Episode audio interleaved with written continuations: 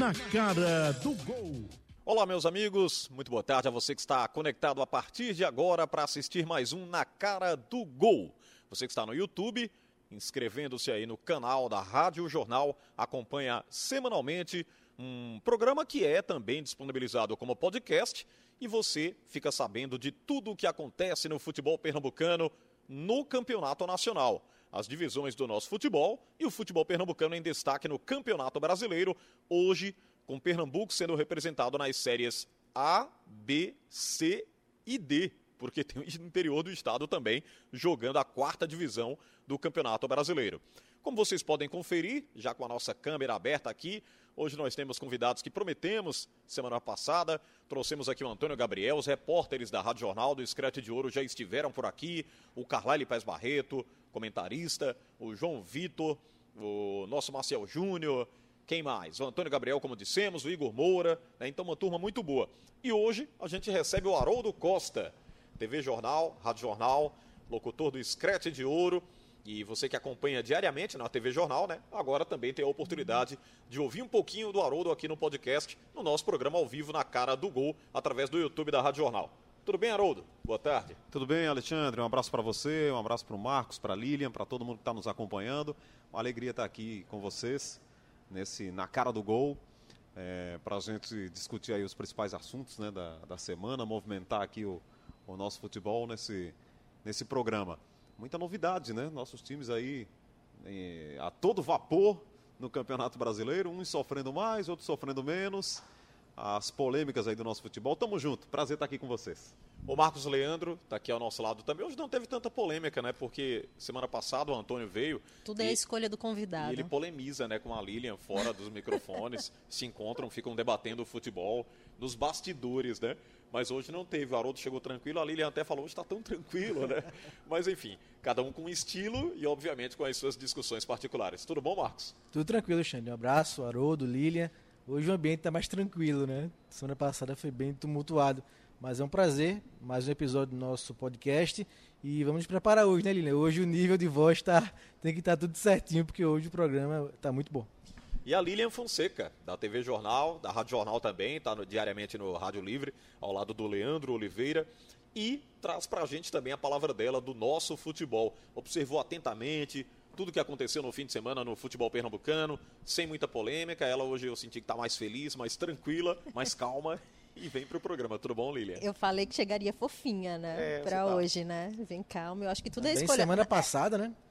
Você não, detonou mas a... semana passada. Né? mas aí. Semana passada. Eu não detono sem motivos, né? Primeiro vamos pontuar. E tudo é escolha do, do convidado, né? ah, né? Haroldo, mestre, então já posso zerar a vida aqui, o joguinho da vida, discutindo com Haroldo, conversar futebol com Haroldo, que Muito honra. Bem. Antônio é que ele irrita a gente nos bastidores. Adoro o Antônio, mas é ele acaba sério? irritando ele um tanto. Não. sabia disso. e aí a gente vai pro, pro combate, pro embate mesmo. Olha, para quem... Agora veja só, Xande, só ajudando minha amiga aqui, ela tinha razão, teve razão, porque realmente o que ela falou aqui na segunda-feira só não caiu o Clay, né? Tá Mas caiu muita gente no Náutico, né? Foi uma semana de muita reformulação alguém, no Náutico. Alguém ia ceder essa pressão. Pois é. Então, é, a gente brincou aqui muito com a Lilian, mas assim, tá para descontrair o programa, mas ela teve razão, tinha razão, né? Quem vai pagar a conta, tanto né? Que, é, foi... Tanto que saíram jogadores, o Ítalo, né? saiu o Ítalo.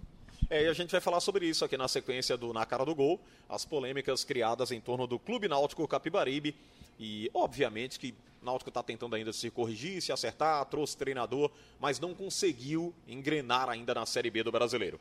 Bem, falando em polêmica, não podia ser diferente. Vamos abrir aqui o programa Na Cara do Gol com a polêmica do dia. Polêmica da vez. Polêmica. Olha, para você que nos acompanha, o detalhe é o seguinte: seis jogos marcariam a estreia da Série A2 do Campeonato Pernambucano, três deles definidos por WO. Timbaúba e Pesqueira, por exemplo, não conseguiram regularizar os jogadores a tempo e o primeiro de maio de Petrolina não viajou para enfrentar o 7 de setembro. Isso porque jogadores testaram positivo para o coronavírus. Nas outras três partidas, o Ipojuca, ele entrou em campo com apenas nove jogadores para enfrentar o Porto. E o Ferroviário levou apenas 13 jogadores para a partida contra o América. A grande pergunta é: era mesmo o momento para iniciar a segunda divisão do Campeonato Pernambucano? A gente vem atravessando um período de pandemia, alguns clubes com poder aquisitivo, diria até melhor que esses que estão disputando no interior do estado, sofreram. Aqui nós não temos um exemplo que foi no Ceará, por exemplo. É, o Ceará sentiu lá que os clubes do interior não tinham dinheiro e pagou alguns testes de coronavírus para algumas agremiações menores. Isso para concluir né, o campeonato estadual. Não na Série A2, como é aqui, futebol pernambucano, porque eu diria que essa responsabilidade é muito mais da Federação Pernambucana de Futebol, esta que já alegou que não tem também recurso para pagar teste para todo mundo. Recebe um, uma quantia, um patamar, mas distribui imediatamente e não teria como bancar todos esses testes para o nosso futebol. Deixa eu começar pelo Haroldo aqui. Aliás, é, o Haroldo, o torcedor que perguntou aí muitas vezes, ele tem a voz parecida com o Alexandre. É, nós somos irmãos. Haroldo a, mesma altura, estamos à mesma altura agora. Não parece muito, né, o Haroldo? Enfim, somos um pouco diferentes, eu estou de barba agora também, mas se eu tirar fica parecendo um pouquinho. Mas a voz, indiscutivelmente, dá para perceber, né? E o Haroldo acompanhou muito jogo da Série A2 com o 7 de setembro. E eu também, viu, Haroldo? É, primeiro de maio, vou contar uma polêmica rápida aqui para vocês. Certa vez eu fui lá para Petrolina fazer um jogo de 7 de setembro. Foi do 7 de setembro contra o primeiro de maio. Só que foi lá em Petrolina. E caiu um toró enorme, o gramado tinha sido refeito, né? tinham reformado o gramado. O gramado ele estava com placas soltas, encharcou todo o gramado. Eles tiraram as placas para tirar a água do gramado, com bombas, com baldes, com... e não deu para rolar a bola. E aí o delegado da federação, o Burejo, foi quem nos acompanhou e disse: ó, o jogo seria num domingo à tarde, passou para quarta-feira. Na terça noite choveu de novo não deu para rolar na quarta-feira. Ficamos uma semana em Petrolina. O jogo só aconteceu na sexta-feira, na parte da manhã. Transmitimos esse jogo para a Rádio Jornal Garanhuns, mas em meio a muita confusão lá em Petrolina no quesito do gramado e, obviamente, a estrutura hoje que se tem para uma Série A2 do Campeonato Pernambucano. E tivemos esses episódios, Haroldo, envolvendo aqui o futebol interiorano para começar a segunda divisão do nosso futebol.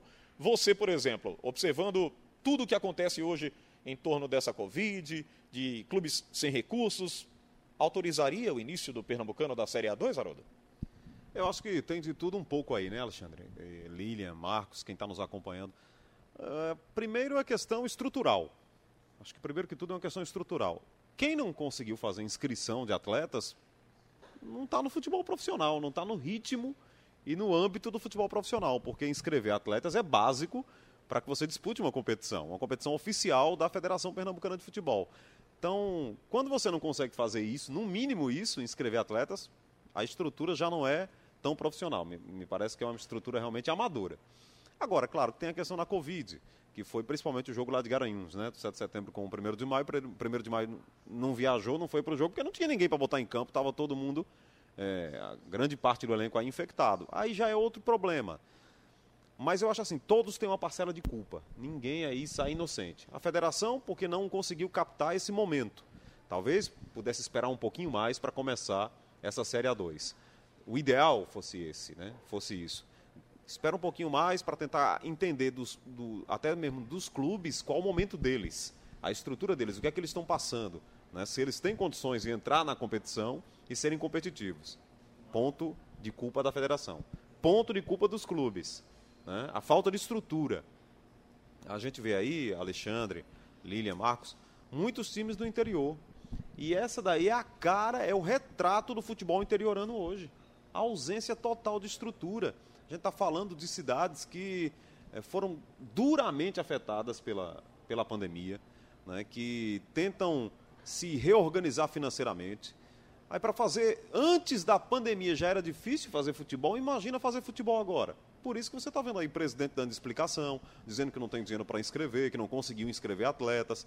Então, realmente é lamentável. Eu acho que três WO, três partidas decididas por WO nessa primeira rodada, é, isso, é, isso é sintomático, né, isso é simbólico do que é hoje o futebol interiorano, da falta de estrutura, da falta de condição mesmo estrutural, de apoio. Tem lá uns abnegados, presidentes, diretores, que abraçam essa causa do futebol interiorano, que dão seu incentivo, seu apoio, dedicam parte do seu tempo, de suas vidas, para tentar construir uma história é, em Pesqueira e outras cidades, mas, sinceramente, é, é, todo mundo tem uma parcela de culpa aí. A federação não pode ser provedora total dos clubes, ela não pode dar dinheiro para os clubes jogarem a competição que ela mesma está organizando, porque aí pode haver um desequilíbrio e, de repente, ela vai dar dinheiro para todo mundo. Né?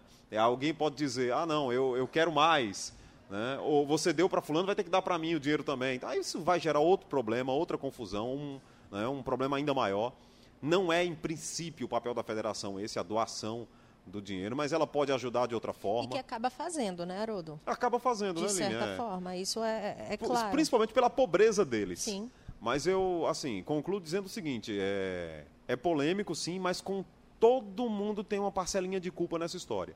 Mas isso não é nada menos do que o retrato do futebol interiorano. Da falta de estrutura, da falta de organização, da falta de planejamento, né, da falta de, de entrar num ritmo moderno, do que é o futebol moderno. Se você pega, por exemplo, eu até falei isso ontem na rádio, o Marcos estava me acompanhando. O que é o futebol profissional hoje? Técnico, preparador físico, fisiologista, nutricionista. Meu Deus, tem time aí no interior que não tem nem. É, quando consegue contratar um treinador e montar um elenco, já é uma, uma coisa diferente. Já conseguiram um grande avanço. Imagina contratar um nutricionista, preparador de goleiros, preparador físico, é, fisiologista. É, agora tem o profissional que acompanha os resultados. Né? É o... Analista de Analista de desempenho. desempenho. Gente, essa é a, a cara do futebol do interior. E aí ficam os questionamentos, Haroldo. O porquê, então, de ter iniciado nesse momento um campeonato nessas condições? Aí vamos se perguntar, ah, Lília, mas os clubes eles precisam é, trabalhar, eles precisam voltar a jogar. Por que esses clubes também aceitam entrar nessa condição? Por que não, não houve um contato maior com a federação e teria dito, ó, para mim não dá desse jeito. Esse é o futebol que quer mostrar? Esse é o futebol sem condições que quer levar? Mas não, precisa trabalhar. Trabalhar como? Com quais condições? Qual a estrutura que se tem para botar um time em campo? Esse é o retrato, infelizmente, do futebol. E, e como E a, a competição é menor, né, Marcos? Acho que dava para iniciar na reta final do ano. É, né? qual a necessidade? Eu queria entender só Menorzinha, qual né? a necessidade de começar, de ter começado agora uma série A2, porque para a série principal já foi difícil para a muitos gente clubes. também queria fazer esse questionamento, Lilian, ao Murilo Falcão, né, que é o diretor de competições da federação. Só que hoje de manhã a gente fez o contato, o Túlio Feitosa, repórter da gente, ligou para ele e ele não quis falar, né, passou para assessoria. Então, uma pena, porque ficou, um gran, ficou uma grande interrogação né, em cima dessa primeira rodada da competição, porque a gente tem, é um paradoxo, a gente tem hoje o Salgueiro campeão pernambucano do interior. Então, isso também motiva os outros times a quererem chegar também na primeira divisão. E a gente tem uma Série A2 depois de muito tempo, com 7 de setembro, tradicionalíssimo, não é porque Haroldo e Alexandre estão aqui não, mas é porque o 7 é muito tradicional, Ipiranga, Porto, né? o Ibis começou ganhando de 4 a 0 e o América também na competição. Centro Limoeirense também Centro Limoeirense, né? então assim, é uma competição com times tradicionais eh, do futebol pernambucano. Então eles também, também querem chegar, ou mesmo chegar na Série A e quem sabe fazer o caminho que o Salgueiro fez, o próprio Afogado Central, que recentemente tiveram bons resultados. Mas não dá para começar a competição assim, quando a metade dos jogos é pro WO.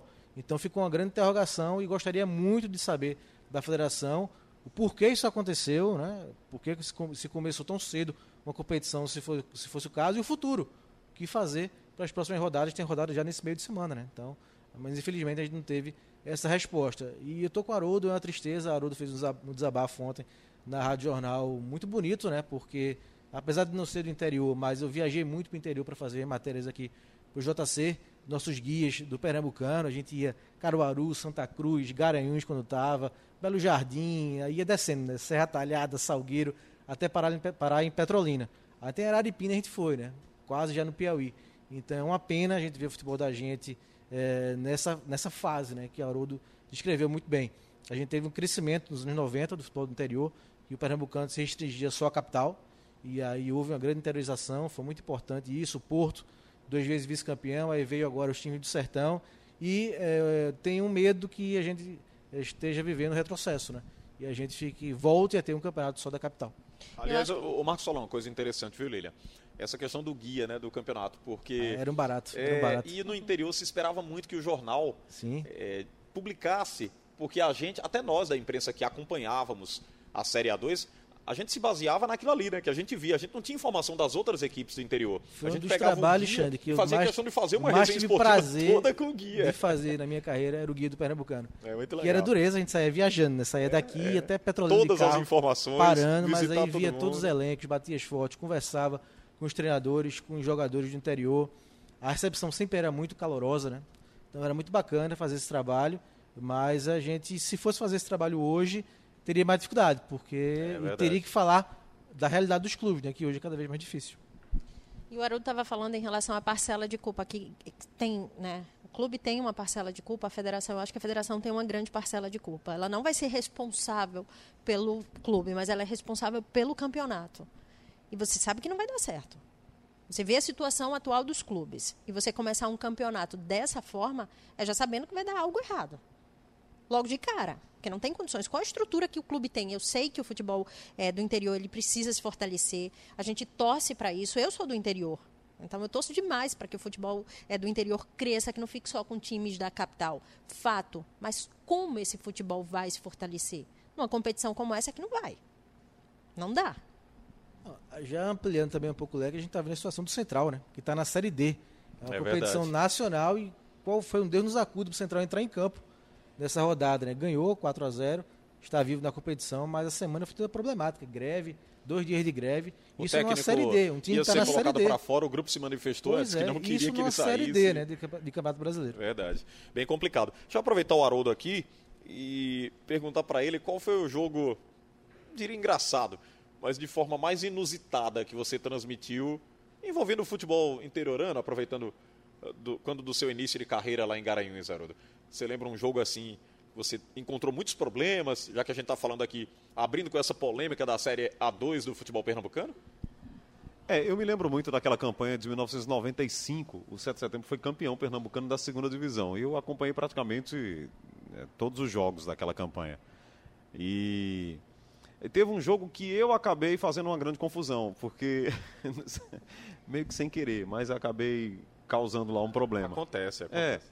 foi assim, foi em Carpina. Tinha um Santa Cruz e Carpina. E teve um jogo lá em Carpina e eu fui. E já era na reta final do campeonato da segunda divisão.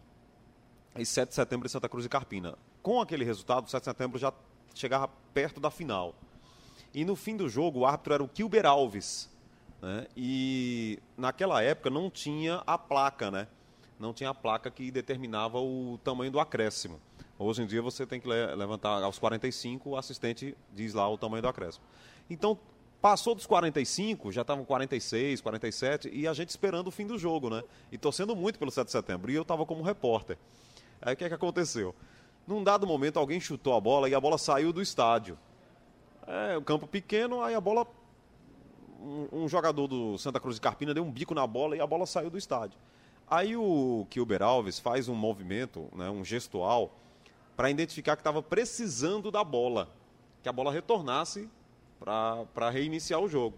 Aí ele levanta os braços assim, ele levanta os braços e balança os braços, como que diz: outra bola, outra bola. Né? Aí você acabou Você É, colocar jogo. aqui. Esse... A bola, a bola. Aí eu, acabou o jogo. Mas não Sete tive campeão. dúvida, invadi o campo com tudo, com fio, todo amarrado com fio. Aí invadi, aí quando eu já estava já no círculo central, e os jogadores todos parados assim, olhando pra minha cara. E o juiz assim, olhando de longe, fazendo... O que é que tá acontecendo? Aí daqui a pouco eu vi Francisco Domingos, ó. Eita, grande grande Chico, Chico Domingos. baixinho, chegou perto de mim assim e disse: Meu filho, você tá doido, você invadiu o campo. Quando eu olhei pra arquibancada, ela tava a torcida toda. "Ê, uh, sai daí, sai daí, rapaz, tá atrapalhando tudo aí. Aí eu, eu me lembro que o único gesto que eu tive na hora, no momento, foi com o microfone aberto, né? Aí o narrador passou pra mim, o Lenildo lá de Garanhuns passou pra mim e disse: E aí, Haroldo? Eu disse: Houve um erro aqui, houve um erro. o erro isso foi acontece, meu, o erro acontece. foi meu. Houve um erro aqui, gente. Houve um erro, houve um erro. Vamos lá, vamos lá, houve um erro aqui. E me retirei do campo. Ah, sim. E eu só consegui parar porque eu já ia para o meio de campo, já estava disparado, né? Só consegui parar porque o operador, à época, né? O nosso Jefferson Fittipaldi lá de Garanhuns, pegou e pisou no fio. Aí, como pisou no fio, me limitou, né? Eu fiquei.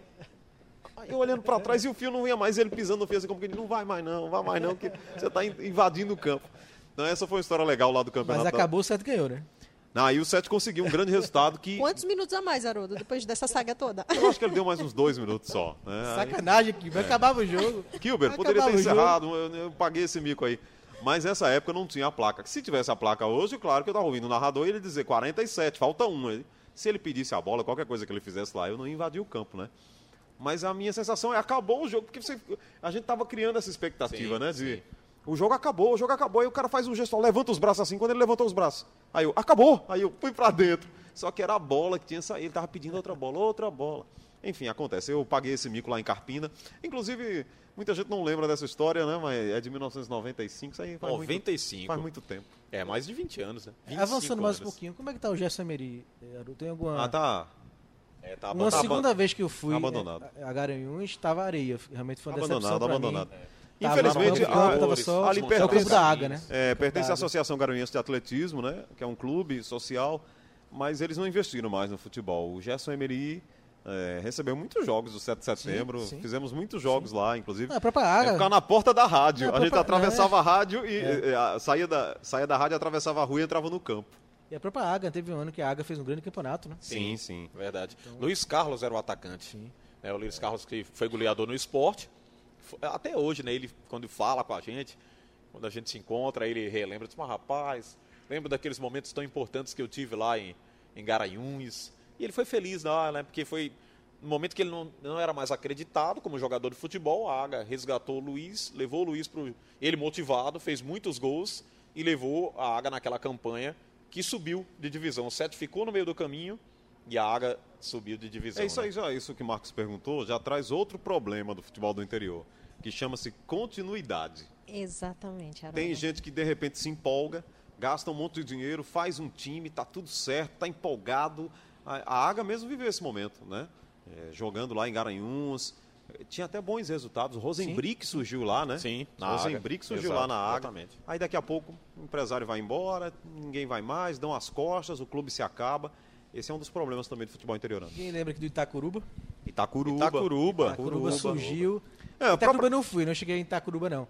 Mas teve um campeonato que venceu o Sport Alto Santa. Itacuruba. É de uma hora pra outra sumiu, né? A Sumiu própria do Serra Talhada, né, Marcos? É, Sim. Tinha Serrano, Serrano. Ferroviário, aí depois surgiu um, um time com o nome da cidade para copiar Isso, meio isso. Salgueiro, né? Verdade. Serra Talhada. E até agora, não- eles nem estão aí na disputa, né? Não, tá não. Não estão. E o, Sofre e o muito, Serrano né, o chegou a futebol fazer interiorano. muito tempo o campeonato. Né? Verdade. Muito tempo da primeira divisão, o Serrano. É, e aí tivemos também o Araripina, Araripina. Afogados da sim. Engazeira, Verdade. recentemente, né, que está aí na, na Série D. Grandes clubes estiveram no nosso futebol, infelizmente por falta de recurso, meio que sumiram do mapa, né? Vamos sequenciar o nosso Na Cara do Gol, trazendo agora aqui o futebol da capital. É, e a gente espera que a Série A2 melhore e que a gente possa trazer bons resultados e, consequentemente, os que vão acessar a Série A1, a elite do futebol pernambucano, em 2021. Bem, agora a gente fala do Náutico, né? Está sofrendo aí um momento de reformulação. A diretoria está fugindo desse nome, desse rótulo, reformulação. Fala que são ajustes para a competição, para a sequência da competição. Time que é comandado pelo Gilson Cleira, mas que obviamente não conseguiu engrenar. A gente colocou até aquele jogo contra o Botafogo de Ribeirão Preto, o Náutico vai lá, faz três gols bonitos, três golaços na partida, comentamos aqui no Na Cara do Gol. E na sequência, pega a Chapecoense, né? Dança lá no finalzinho do Levou jogo. no final. Exatamente. E depois, é o que todo mundo já sabe, né? Não conseguiu vencer e está realmente embolada aí nessa Série B, e já na porta ali da zona de rebaixamento. É o problema maior que o Náutico enfrenta na Série B 2020. E é o seguinte, para o torcedor que não acompanhou os nomes, eh, alguns atletas já deixaram o elenco nessa reformulação que a diretoria não quer citar. No caso, o Salatiel, Remo, esse aí eu diria que ficou devendo, foi muito apostado, eu elogiei muito quando o Náutico contratou o Salatiel. E a torcida está agradecendo, viu? é, o Salatiel vem para o Náutico, aí passa essa dificuldade. Teve aquela polêmica lá do pênalti, que foi, até foi esquecida, né? A imprensa meio que não tocou mais o assunto. Esquecida mais- pela imprensa. Agora Exato. vai ver os torcedores, É, o porque com torcedor- essa saída dele, o que os torcedores mais falaram É verdade. acabou Aí sendo vem isso. o Junior Brites, um cara apostado também, mas foi lá para o Sampaio. O Vagninho, diria que tem essa responsabilidade, esse peso, mas o Náutico precisava também ceder o atleta para até respirar, porque livra um salário e já para contratar outro, foi lá pro ganhar mais sub-23 do Fluminense. também, né? Exatamente. Ganhar mais bagagem, né?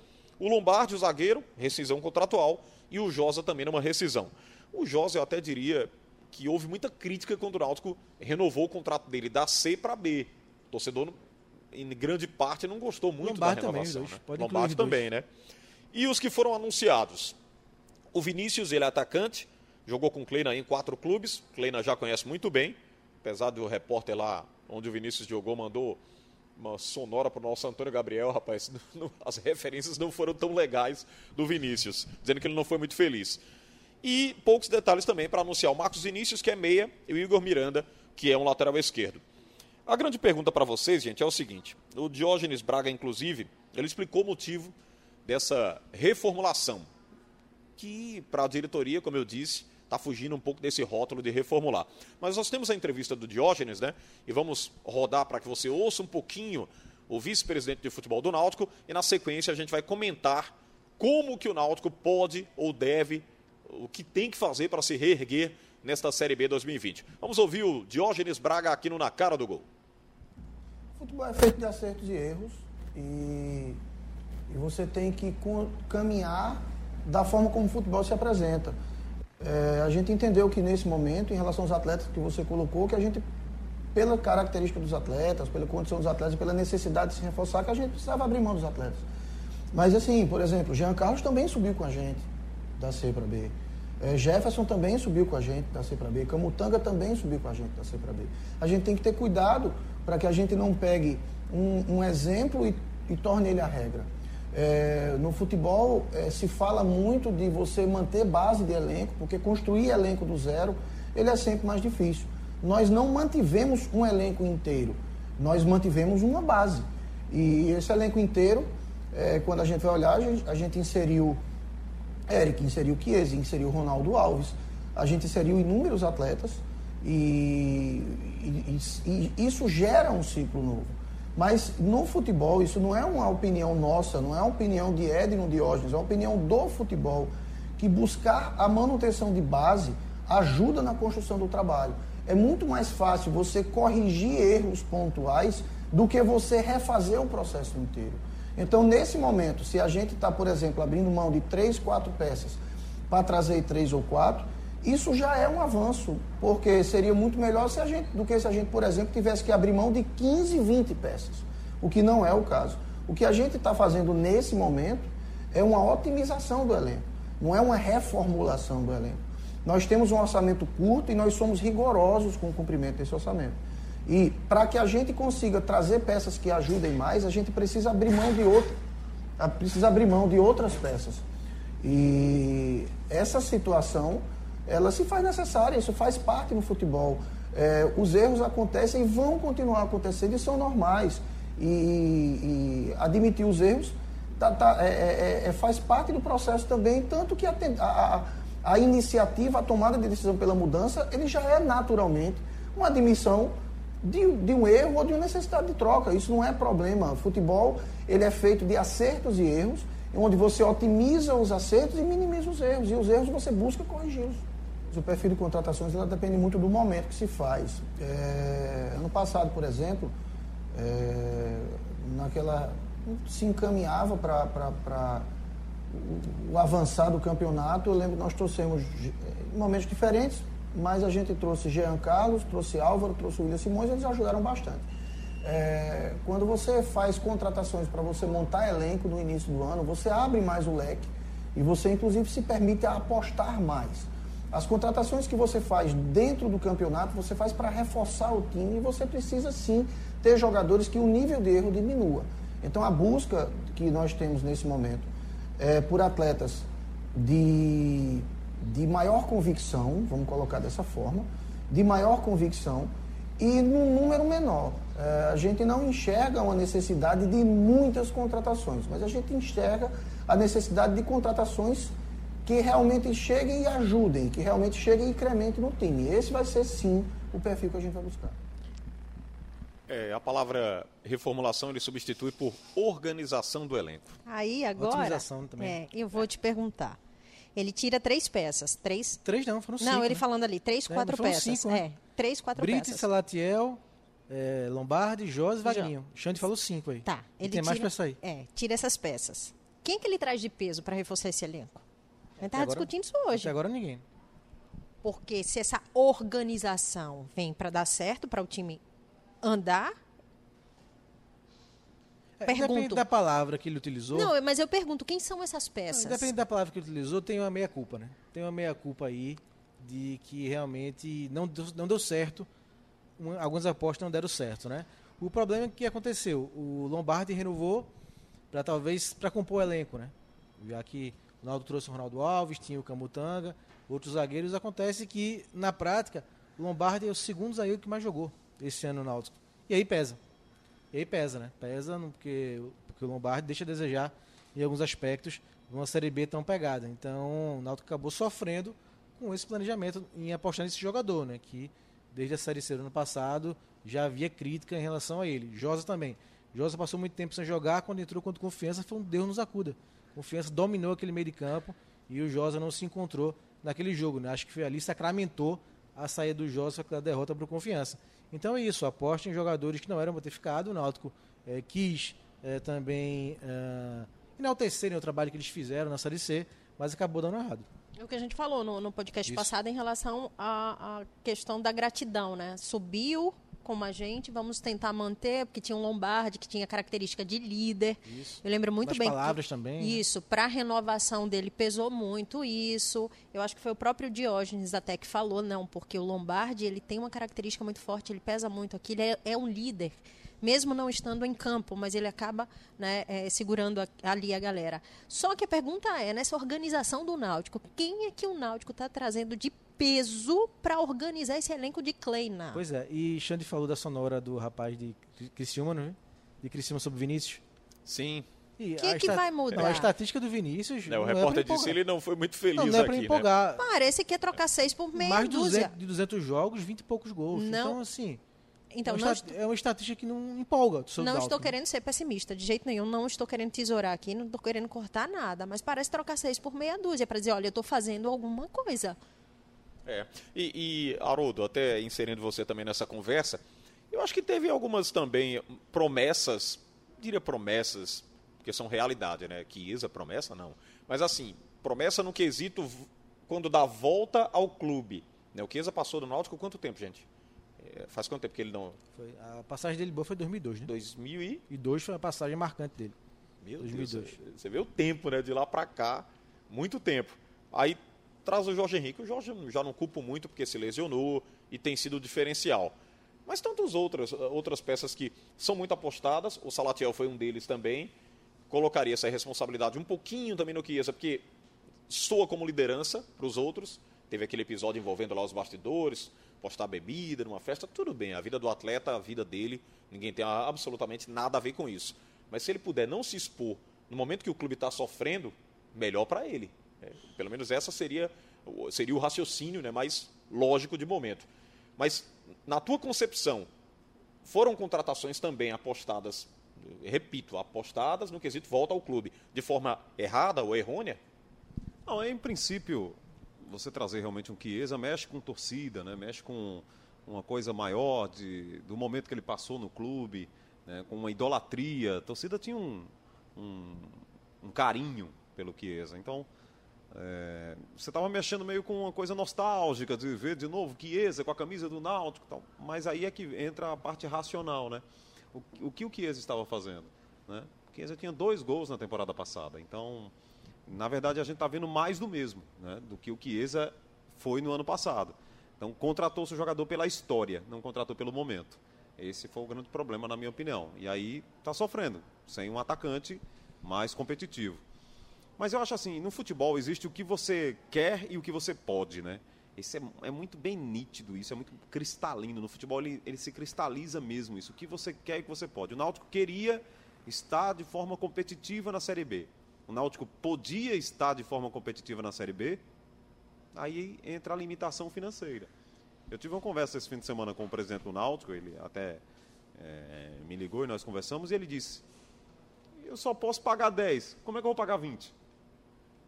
Se eu vou dar mais qualidade com um cara de 30 e eu só tenho 15, só tenho a metade para pagar. Então, é, é, eles estão. Na verdade, você está. O, o Náutico, ele está. É, vivendo a sua, o seu grande paradoxo de estar numa divisão é, como a Série B, olhando para a Série A, né? O caminho mais, mais próximo de você chegar ali na primeira divisão. São quatro vagas, mas eu não tenho como avançar. Eu, eu posso dar esse passo para frente, esse, esse salto, mas será que eu vou conseguir lá na frente resolver? Será que eu vou conseguir subir se eu der esse salto de qualidade? E eu vou conseguir pagar depois? Ou eu vou só, ou só dar desculpas? Então, então, esse é o grande problema. Aí você. Aí ele ficou preso ao, a, a 2019. Ah, não, mas eu tinha uma base. O discurso do Diógenes, na minha opinião, ele é correto e defensável. É muito melhor você ter uma base do que você trazer 20 jogadores. Aí você pode jogar todo o trabalho fora. De repente, com 20 jogadores novos, você não sai nunca, por exemplo, numa zona de rebaixamento, porque não dá liga, o treinador né, não consegue fazer o time jogar. Então você tem uma série de problemas. Mas ele ficou. É, o, na verdade, o momento do Náutico é contraditório, né? ele é paradoxal. Eu queria estar tá bem, eu queria estar tá na competitividade, mas eu não tenho dinheiro para fazer isso. Então assuma seu campeonato o, da permanência. É, o problema é que as apostas que o Náutico fez não deram certo, né? O Náutico abriu um pouco o cofre para trazer Chiesa, Thiago. É, o Thiago até o Flamengo está ajudando, né? Mas o Eric, o Ronaldo Alves? Eles não acertaram. É, o único, o, o, o Ronaldo Alves também. É, o único, o único que deu certo esse, foi Giancarlo. Esses investimentos aí, o Náutico teve que investir é. para trazer, trazer, esses jogadores. E não deu ele, certo. Ele tinha que qualificar, não é, Marcos? E o único que deu certo mesmo foi o Giancarlo. É o Jean. Esse se paga. Mas os demais realmente foram ah, é, entre aspas, como você falou, né? Apostas, porque na verdade são nomes conhecidos, né? Chiesa, Eric, Ronaldo, mas que no, no fim das contas acabaram deixando o Náutico na mão. Então realmente é uma pena esse momento do Náutico. Eu lamento por causa da austeridade deles. Eu acho que eles foram corretos com o clube. Né? Porque eles poderiam estar aí com uma folha de 2 milhões, 3 milhões e não ter dinheiro para pagar, dando desculpa, e o time tá sobe, não sobe. Poderia até estar tá brigando para subir. Né? A gente já começa a falar aqui de uma possibilidade, porque futebol é isso mesmo. Né? Sempre um campo, entra no campo da possibilidade. Mas eu lamento assim, porque eles foram austeros, eles tentaram, imaginaram que poderiam estar com o clube de uma forma mais competitiva nesse momento e não deu certo. Agora vão ter que dar desculpa. Mas eu acho que e ouvi... o Diógenes está dando meia culpa, está fazendo meia culpa também, de forma é, correta né, com a torcida falando abertamente, eu sou culpado porque o time não está brigando. Mas, Mas eu é acho, porque, Haroldo, né, que houve uma avaliação errada da Série B.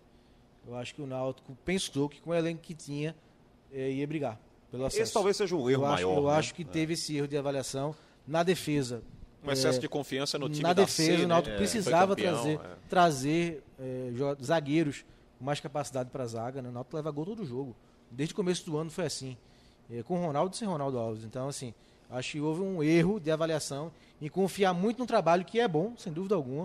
O trabalho do Diógenes do, Ed, do, do, Diógenes do Edro é bom, mas eu acho que uma certa confiança extra que era possível subir nas condições que o Náutico tinha. E Lilian acho... usou uma palavrinha ali antes, na, uhum. na, fala dela, que também explica um bocado de coisa disso, que é a gratidão. É você ser grato a jogadores que você teria que ser mais racional, né? Olha, esse aqui, né? esse aqui na Série B, não sei se vai dar certo, não. Não entendeu dessa forma, persistiu com os jogadores no elenco por uma, um critério de liderança e não deu e certo. uma avaliação errada da Série B. E eu acho que o Diógenes, ele tem que assumir essa meia-culpa mesmo. É dele. É do Náutico. Então, assim, não adianta jogar para jogador A, B ou C, porque onde a responsabilidade acaba sendo da diretoria, deles, no caso. É, eu não sei se o Xander ia falar do caso do Ítalo. Vou ia entrar agora. Que o programa já tá Na verdade, eu tenho uma pergunta para fazer a vocês, para a gente passar até para o esporte e para o Santa Cruz, que é a seguinte, Marcos fazer logo rapidamente aqui, que a gente está nesse tema do Náutico. É, Para justificar algumas peças que não estavam rendendo, ou possível mudança, otimização, vamos utilizar assim a palavra, da diretoria também, sobrou para o Ítalo? Pois é, sabe que eu estava é, trabalhando sábado de plantão e, e, fiz a matéria da coletiva do sábado. E o Diógenes foi muito elegante, né? Elogiou muito o trabalho do Ítalo, é, ressaltou a história dele, né? começou como estagiário e virou executivo de futebol do Náutico, abriu o mercado, como ele mesmo, o Diógenes citou. Mas é, saiu por quê? Porque era hora de encerrar o ciclo dele. Ele errou nas contratações, errou nas avaliações, teve algum desentendimento. Por quê? Era hora de encerrar o ciclo do, do Ítalo. Então, para mim, faltou, ficou aberta essa lacuna, né? apesar da explicação categórica e elegante do Diógenes, mas para mim ficou essa interrogação. Por quê? Foi hora de encerrar o Será ciclo. que foi ele que trouxe o Chiesa, é. o Ronaldo? Foi ele, foi ele que renovou o Eric, com o Lombardi, o com o? Josa. É. Houve algum desentendimento? Por quê? Era hora de encerrar o ciclo dele. É, eu até falei no rádio, viu, Haroldo? Eu não teria desligado o Ítalo. Não sou advogado aqui de defesa dele, mas acho que num patamar de não rendimento, ele é quem tem menos culpa nessa história aí. Porque ele não contratou um caminhão de jogadores, né? Pelo contrário, ele disse que é- eram oferecidos diariamente 15 a 20 atletas para o Náutico, e muita gente dizia, esse time aí não é competitivo, esse se time não vai dar certo. E ele e se dizia, não contratou, não foi ele só, né? Exatamente. E, e fica essa grande pergunta, né, Haroldo? Era o Ítalo mesmo o, o problema? Tinha que desligá-lo? Tinha que demiti-lo? É, tem muito mais gente envolvida aí, né? Tem muito mais. Existem outras coisas, né? Que a gente sabe que é, existem no futebol. É, Existe um departamento de futebol profissional e aí você tem um diretor que você é, se dirige a ele. Eu acho que a saída do Ítalo, ela, em princípio, inclusive, não resolve, né? Ela é só uma tentativa, é um paliativo, digamos assim. Acho que é uma resposta, mais é uma, res- resposta. Muito mais uma resposta, né, Lilian? É, do que um paliativo. É mais uma resposta que, que a direção precisa dar. Eu acho que foi por esse lado. Estamos, estamos mexendo, estamos mudando, estamos pensando. É verdade. Bem, vamos esperar, né? O que a gente tem agora é aguardar que o Náutico possa reagir. O Náutico joga nesta terça-feira contra o Lanterna. Oeste, Sete pontos só, é o, né, o Oeste. É o Lanterna da Série B. O que esperar? A gente estava falando, né, Haroldo, em relação aos jogos do Náutico, é, as vitórias do Náutico foram justamente com times que estavam abaixo dele na tabela. Então, É, Figueirense, Guarani e Botafogo de Ribeirão Preto. Times que estavam abaixo. estavam. Difícil. Os que estavam acima da tabela, ele não conseguiu vencer. É verdade. Eu estava vendo, só rapidinho aqui, já que a gente está falando da Série B, semana passada, Cruzeiro e Juventude. Rapaz, tem aquele momento que nada dá certo na vida da gente. Você, já- você que está nos assistindo agora já passou por isso? É o Cruzeiro. O Cruzeiro tem aquele momento que nada dá certo. Tentou, o Moreno foi lá. Quando faz tudo certo, aquela jogada do Aí, Regis. aí o goleiro A Carnet. jogada do Regis. Não, e o Carnet fazendo defesas sensacionais, espalmou no chão, no alto. O Regis deu um cima. chapéu no zagueiro, passou até pelo Santa, né? O Augusto, o zagueiro. Estou por cima de primeira. É, é aquela Se bem história. que o Fábio pegou um pênalti no primeiro sim, tempo, né? Sim, sim. O cara já Mas, perdeu o ah. Haroldo, tem aquela história. Tem, tem aquele momento na vida que o cara tem que parar, repensar assim, meu Deus, o que foi que eu fiz? É o Cruzeiro. É o Cruzeiro hoje na Série B. Cruzeiro do Mas eu ainda Filipão. acho que não cai. Cruzeiro do Filipão. É, Cruzeiro do Felipão. Domingo, Náutico Cruzeiro. Verdade. Bom frisar. Filipão aqui no Recife, domingo. Felipão no Recife, sem bigode. Tirou o bigode, tá no novo visual. É o Filipão renovado para seguir agora numa Série pode ser um B do confronto Brasileiro. direto aí, né? Eu acho que o Cruzeiro está muito mal, mas o que atrapalhou mais o Cruzeiro foi esse menos seis aí. É, Se ele É tem verdade. esses seis pontos, fator psicológico que pesa foram muito duas aí, né? vitórias, ele já estaria no outro patamar, já estaria um pouquinho mais acima, já. Aí tá jogando já no desespero. E né? que ele começou tirando esses seis pontos, né? Pois é. Ou seja, Mas então ele tirou seis Então, para ficar com zero. para ficar, é ruim é, pra demais. ficar Ficou sem difícil, ponto. É, são duas vitórias praticamente jogadas fora, né? É. Não, que contariam muito nessa campanha Sim, do sim, Cruzeiro. Sem dúvida. Aí o que, que acontece? Não tá ganhando, já entra nervoso. A vitória é tudo. Vitória é tudo no futebol. Você ganha o jogo, você já entra. Eu, você vai falar daqui a pouco. Bragantino empatou com o Flamengo no Maracanã. Já foi pra cima do esporte, É, já entrou é com. verdade. Peraí, gente. A gente segurou, aliás, jogando a gente bola, segurou o Flamengo no Maraca, a gente não vai ganhar do esporte aqui. E deu uma pressão, viu, no Verdade. Flamengo. Se viesse de um 5 a 0 lá no Maracanã, já ia entrar cabisbaixo. É. Então, vitória é tudo. E ele ele ele já está entrando pressionado. Você sente que o Cruzeiro não está no melhor. no- Sem dúvida. né? É muito difícil, né? O fator psicológico aí pesa muito. Sim. Os caras ficam pensando isso Então, o a tempo todo. bola aos 49.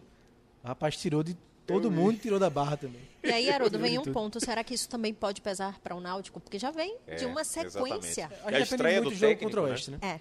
É, Se o Náutico vence o Oeste, Oeste. Exatamente. Dá aquela revigorada. É. E, e se ele vence o Oeste vence o Cruzeiro também, eu já diria que ele vai alavancar. Eu acredito nisso. Porque aí vencendo o Cruzeiro, dá moral para a sequência da competição, que era um dos clubes mais apostados nessa Série B 2020. Não está rendendo. Só uma pergunta rápida para vocês. O Felipão surgiu no Juventude, não foi?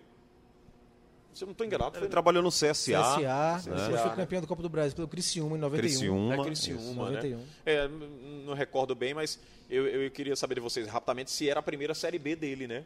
Se é a primeira Série B dele. acho que não. Acho que não, né? Não, Acho que não. Ele Não, rodou muito antes de chegar no- naquele Grêmio. É provável que Ele tenha sofreu um pouquinho, na Série né? B. Depois seleção e todo mundo sabe o Mas resto. vale conferência, Xande. É, aliás, rapaz, Haroldo tava lá no, no 7x1, viu? Haroldo tava nesse jogo. Por que a lembrança agora, né, Bruno?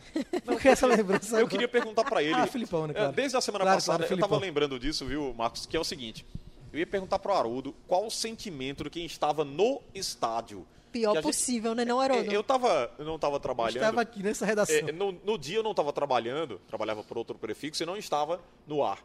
E ouvi a primeira parte com o Haroldo narrando. E logicamente que é uma mistura de emoções ali, de sentimentos. E queria saber do Haroldo o que, que ele sentiu naquele momento ali de. Quando o Brasil começou a tomar muitos gols. Eu estava trabalhando e achava que era replay. Né? Porque eu disse, Passou não, é o replay, cabeça, Haroldo, porque quando não é possível um negócio desse. muito gol ali no, no Mineirão. Assim, é, eu sou um dos poucos narradores do 7x1, né? Porque no Brasil você teve. é, na verdade, Copa do Mundo não é todo mundo que pode fazer, né? Mas a Rádio Jornal tem, tinha os direitos, então eu sou um. Eu acho que eu estou entre os 10 narradores do 7x1. Se a gente for contar nos dedos mesmo, não, não passa disso. Então eu sou um dos, sete, um dos 10 narradores do 7x1. Não vou contar agora aqui porque ia dar muito trabalho, mas aí tem a Rádio Jornal, Bandeirantes, Jovem Pan. É, se botar aí mais uns 5, talvez. Então, eu sou um dos, um dos 10 narradores aí, do- juntando o pessoal da televisão, TV Eu ia Globo. dizer privilegiado, mas nessa É, ocasião não, não. se, não se encaixa, Então, não. eu, eu sou um dos poucos narradores do Brasil, com esse país imenso que a gente tem, né, continental, com tantas emissoras de rádio e televisão. Eu sou um dos, dos- desses narradores do 7 a 1 Eu não consigo ouvir o jogo de novo, nunca ouvi. Você Ou- sabe, eu vou. vou- eu ouvi um trechinho um Sim. dia desse e fiquei assustado com, com o que eu falei, com a forma como eu narrei. Ô, Haroldo, mas Num dado momento, quando o Brasil tomou, começou a tomar realmente um gol atrás do outro ali, aí eu, eu, eu- eu me lembro que eu paro de narrar, reclamei um monte de Filipão. Eu digo, não é possível que o treinador não esteja vendo um, um desastre desse. É um negócio horroroso. O 7x1 é o pior jogo da minha vida. É, eu queria perguntar isso. Quando você viu né, uma série de gols, qual a sensação para um narrador? Você falou, opa, agora É o pior jogo da minha vida, disparado. Eu me lembro que eu olhei no monitor, além de ver o estádio, né? Aquele estádio Tava lotado? É, né? Atônito, que, né? que mudou, né? Totalmente de, de, de, de torcida, de barulho de torcida para para vaia, né? Sim. Aí aquilo vai tomando conta de você e você vai co- começando a ficar também. É, é, passa a ser uma coisa mais emocional, passional, né? Porque você tá ali narrando, mas tá torcendo também pelo, pelo Brasil. É, Eu, tenho, eu tinha o dever de contar a história daquele Sim, jogo, sim. mas eu sou um brasileiro que tô E, ali, e né? tem aqu- aquela responsabilidade com o patrocinador, quem acredita, quem investe na Copa, É, né? eu Você não tá ia contar uma ficar. história, né? Seria uma tolice até chegar aqui e dizer: ah, não, eu tô- fiquei totalmente ali, fui ali só para fazer um relato jornalístico. Não, você se envolve com o evento. Isso acontece com, Sim. com as nossas transmissões aqui do futebol pernambucano.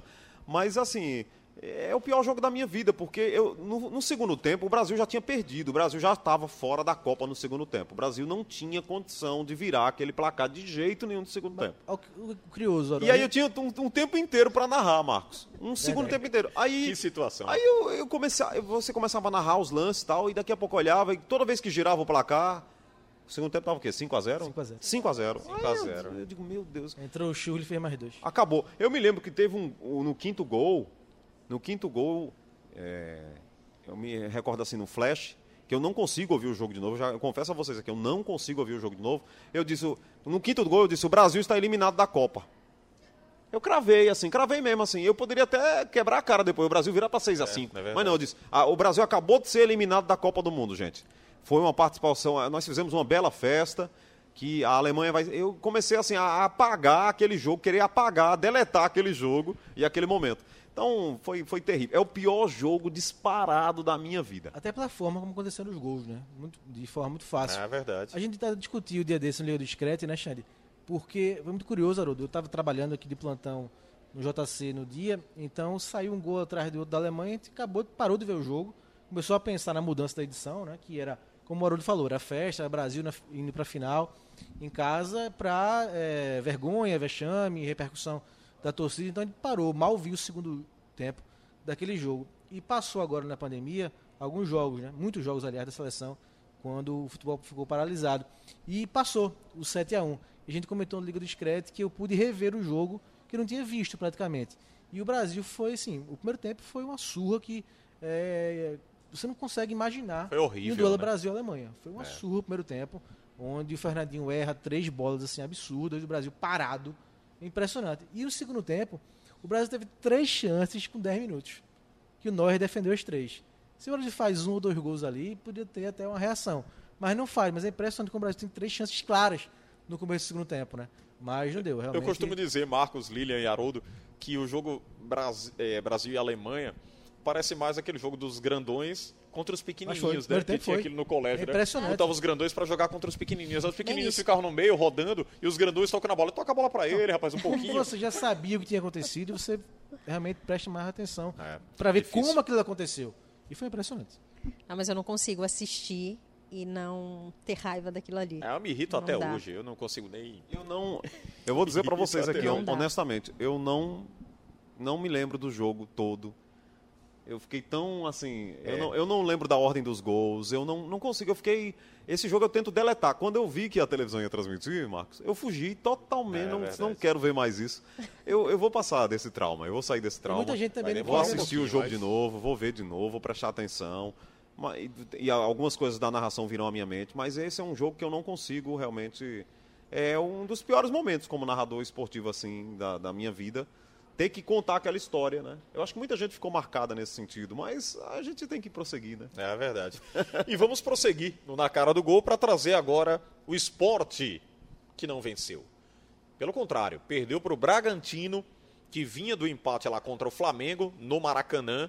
Teve aquele gol do Claudinho, né? Um golaço. Ele recebe a bola. Ele tabela, ele que inicia a jogada, né? Contra o Flamengo. Ele inicia a jogada, tabela, não sei quem, não lembro agora, não recordo quem passa a bola para ele, de volta. Ele entra na grande área, dá dois toques na bola. De primeira, ajeita de um pé para o outro e dá uma tapa para o gol, faz um golaço contra o Flamengo. Foi destaque nacional. E aí, ontem, o Claudinho vai lá e faz mais um, rapaz. Agora contra o esporte. O esporte perdeu para o time do Bragantino. Eu queria que vocês também eh, prestassem atenção na entrevista do Jair Ventura, né? O técnico do esporte fez uma avaliação dessa derrota, placar de 2 a 0 e a gente vai ouvir um pouquinho aqui no Na Cara do Gol para entender a leitura do comandante do elenco e, obviamente, mais uma derrota, a quarta seguida na Série A 2020. Vamos ouvir. É difícil você falar um, único motivo de uma derrota, né? E o esporte vai ser. A gente quer recuperar o nosso melhor esporte, aquele esporte que teve uma sequência de três jogos de vitórias consecutivas, né? Foram quatro, na verdade, com, com um empate e três vitórias, e é esse que a gente quer recuperar. Tivemos uma. Não só o esporte, lógico, mas uma, uma sequência muito pesada, onde fizemos cinco jogos em 15 dias, praticamente muito difícil para recuperar os nossos atletas. Eu já vinha falando disso, dessa sequência. A gente realmente sentiu o peso dessa sequência. Agora temos uma semana para poder recuperar esses atletas. Acho que o mais importante é recuperar os nossos atletas. Lógico que a gente tem um adversário duríssimo, mas que a gente possa ir né, mais fresco para a gente conseguir fazer um grande jogo e voltar a buscar os bons resultados. Ah, um dos motivos, né, não, seria, eu não gosto de dar um único motivo, mas isso é lógico, está evidente o desgaste não só nosso, né, de muitas equipes pela sequência de que cinco jogos em 15 dias, uma, uma- um baixo período de recuperação. Acho que fica evidente que nós sentimos esse desgaste. Então é aproveitar esse, essa semana cheia que nós vamos ter depois dessa sequência de cinco jogos em 15 dias para poder recuperar os nossos atletas para a gente voltar a, a, a buscar as vitórias. Olha aí, a avaliação do técnico do esporte, o Jair Ventura. Só lembrando que você que está nos assistindo aqui no YouTube, no canal da Rádio Jornal, você pode mandar as perguntas, sugestões, eh, interrogações aí para o nosso Pedro Alves, está aqui na salinha do VAR. E aquele bate-papo do torcedor a gente vai identificar também no programa, trazer aqui os questionamentos do torcedor do esporte também, do Santa, do Náutico. Torcedor ficar à vontade aí no YouTube da Rádio Jornal.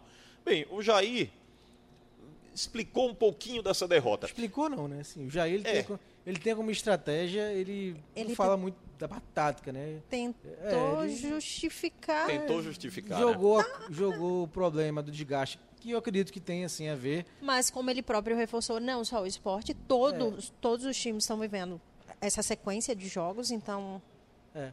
Então, assim, foi o que Ah, ele é. mais soltou, né?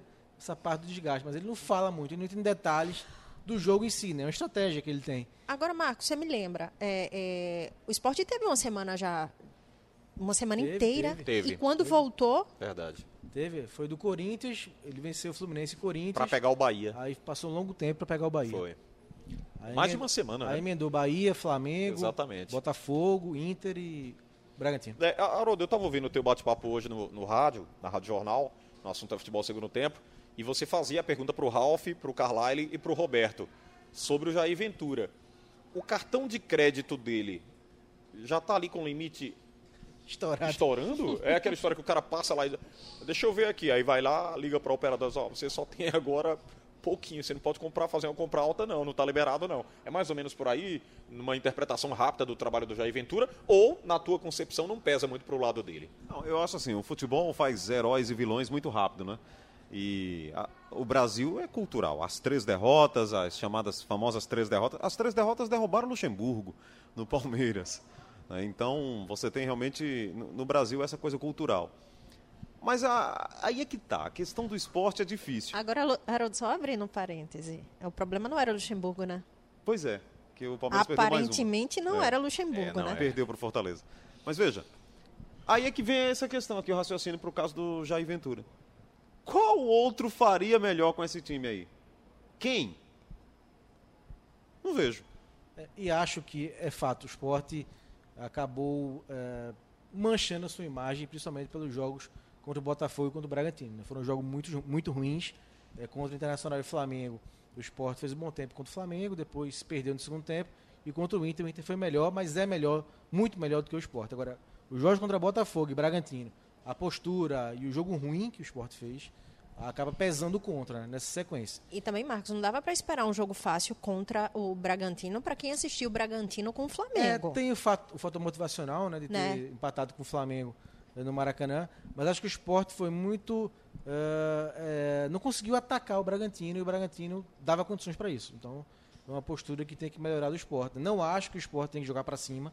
Eu acho que com o elenco que tem é fazer esse jogo realmente eh, retraído, eh, não retranqueiro, né, mas, mas- retraído, mas também agredir quando puder. Não pode ficar só eh, atrás do jogo todo, né? Tem que se defender. O próximo jogo é contra o Atlético, tem que se defender mesmo, senão leva enfiada do Atlético Mineiro.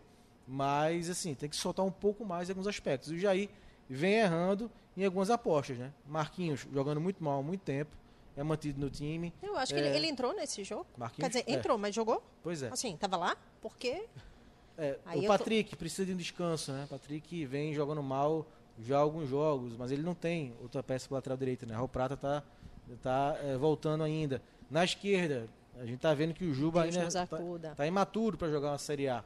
Só É, que e, e é só, só um detalhe, é, até para a gente ter essa percepção para não queimar o, o garoto, né? Ele tem bola, só que está pesando muito para ele, sim. né? Ou auxiliar alguém ali para auxiliar o, o Luciano Juba, então ele vai acabar se queimando, né? Vai Aí acabar sendo Sander, queimado o do Sander elenco. se contundiu, mas ele tem o Júnior Tavares. Ele bota o Júnior Tavares na direita avançado, na segunda linha. Então Sim. aí acho que essas questões podem ser feitas para o Jair. Agora pensar em demiti-lo, eu acho que não é o caso, né?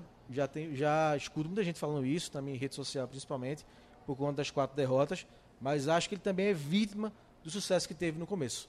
Né? Aquele sucesso que ele teve fazendo o esporte engrenar essas quatro jogos de vencibilidade aí, e agora está o outro lado da moeda, né? E esse outro lado da moeda tem que saber trabalhar, só que está sendo um pouco vítima disso, porque conseguiu sucesso muito rápido, surpreendendo muita gente, e agora para manter não está conseguindo e vem pesando. eu acho que a gente sempre discute isso aqui em relação a o resultado não vem, cai na conta de alguém, sempre cai na do treinador, mas é como o Haroldo falou, quem melhor do que Jair Ventura para fazer um trabalho desse? Porque o time do esporte que a gente vem falando aqui é um tanto de limitação que tem. Então, não vejo por que é, é, crucificar Jair, não. Tem os erros? Tem. Mas tem uma limitação absurda ali para ele comandar. É, a não ser, a não ser que queiram é, tirar só para economizar mesmo o salário dele. E aí entrega para qualquer um. Né? Porque vai fazer outra coisa melhor, ou vai pagar mais, ou vai chamar, o, o, né? vai tirar o, o salário hoje de Jair, tira Jair, Vai pega o um- salário um dele e traz o mais caro Isso. para fazer uma campanha talvez. Aí perde quatro jogos, trocar de novo. Vai Onde a diretoria Então sabe adianta, o problema onde está, né? É. A conclusão que se chega é o Jair está fazendo o trabalho dele aí e outro, se for fazer, não- talvez não consiga avançar tanto. Eu queria mandar um abraço aqui internacional, Alexandre. Sim. um ouvinte nosso, e está nos acompanhando aí no YouTube, é o Wilson Salgado. O Wilson Salgado é um pernambucano que mora em Alicante, na Espanha. Que legal. Já está lá um certo tempo. Teve aqui, inclusive, uma época dessas, né, muito antes da pandemia. Trouxe, inclusive, um presente para mim, lá da Espanha. Agradeço aqui. E, e, o Wilson é um ouvinte nosso antigo e está nos acompanhando lá. Ele deixa aqui uma mensagem sobre o 7 a 1 Ele disse que depois do 7 a 1 decidiu nunca mais ver um jogo da seleção. E essa promessa ele cumpre até hoje. Que revolta, seja, hein, Esse aí ficou realmente muito marcado, traumatizado com o 7 a 1 Não vou ver mais o Brasil jogar. Mas, enfim, tomara que um dia ele possa resgatar essa, esse carinho né, que, ele, que tem o povo brasileiro por uma seleção brasileira de futebol. Mas abraçar o Wilson, que é um pernambucano que mora lá com a família dele há, há muito tempo na Espanha e está sempre nos acompanhando. Muito obrigado aí. Muito legal. Wilson, um abraço para você, para sua família, para os amigos brasileiros que residem na Espanha. Vou fazer uma pergunta para vocês. A gente está caminhando aqui para a reta final do nosso Na Cara do Gol.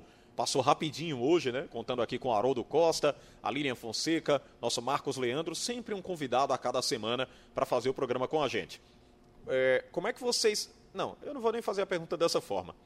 Eu queria que vocês convencessem o torcedor do esporte de que ele pode vencer o Atlético Mineiro.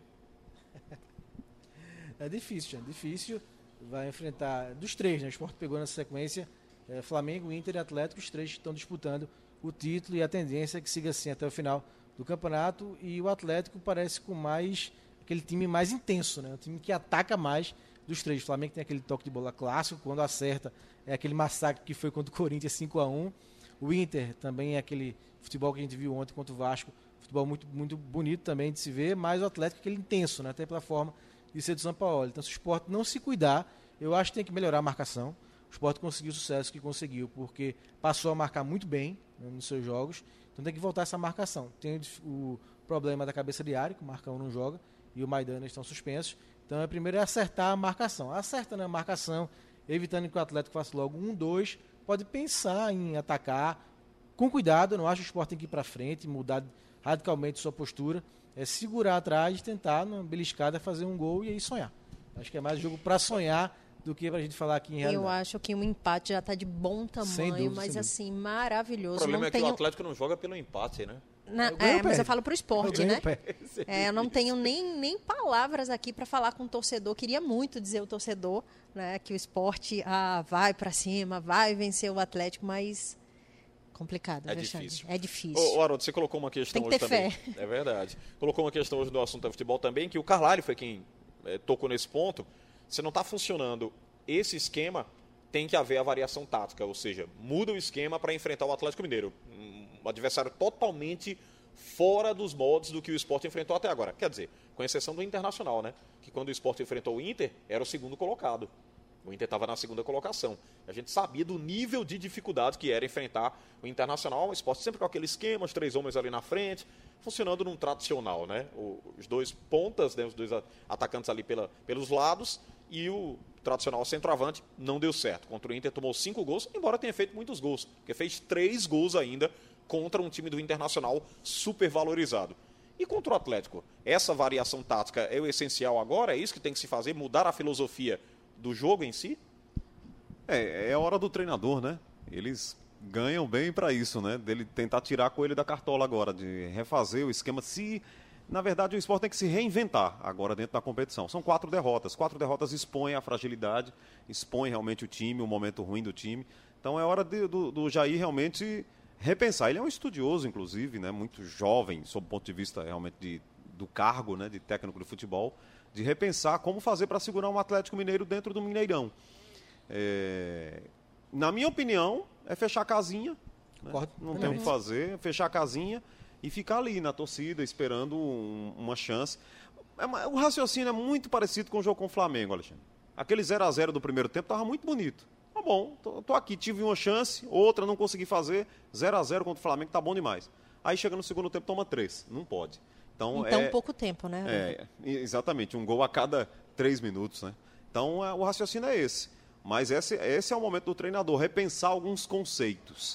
O que, é que, o, o que o esporte vai ser agora dentro da competição? O que é que ele tem que fazer?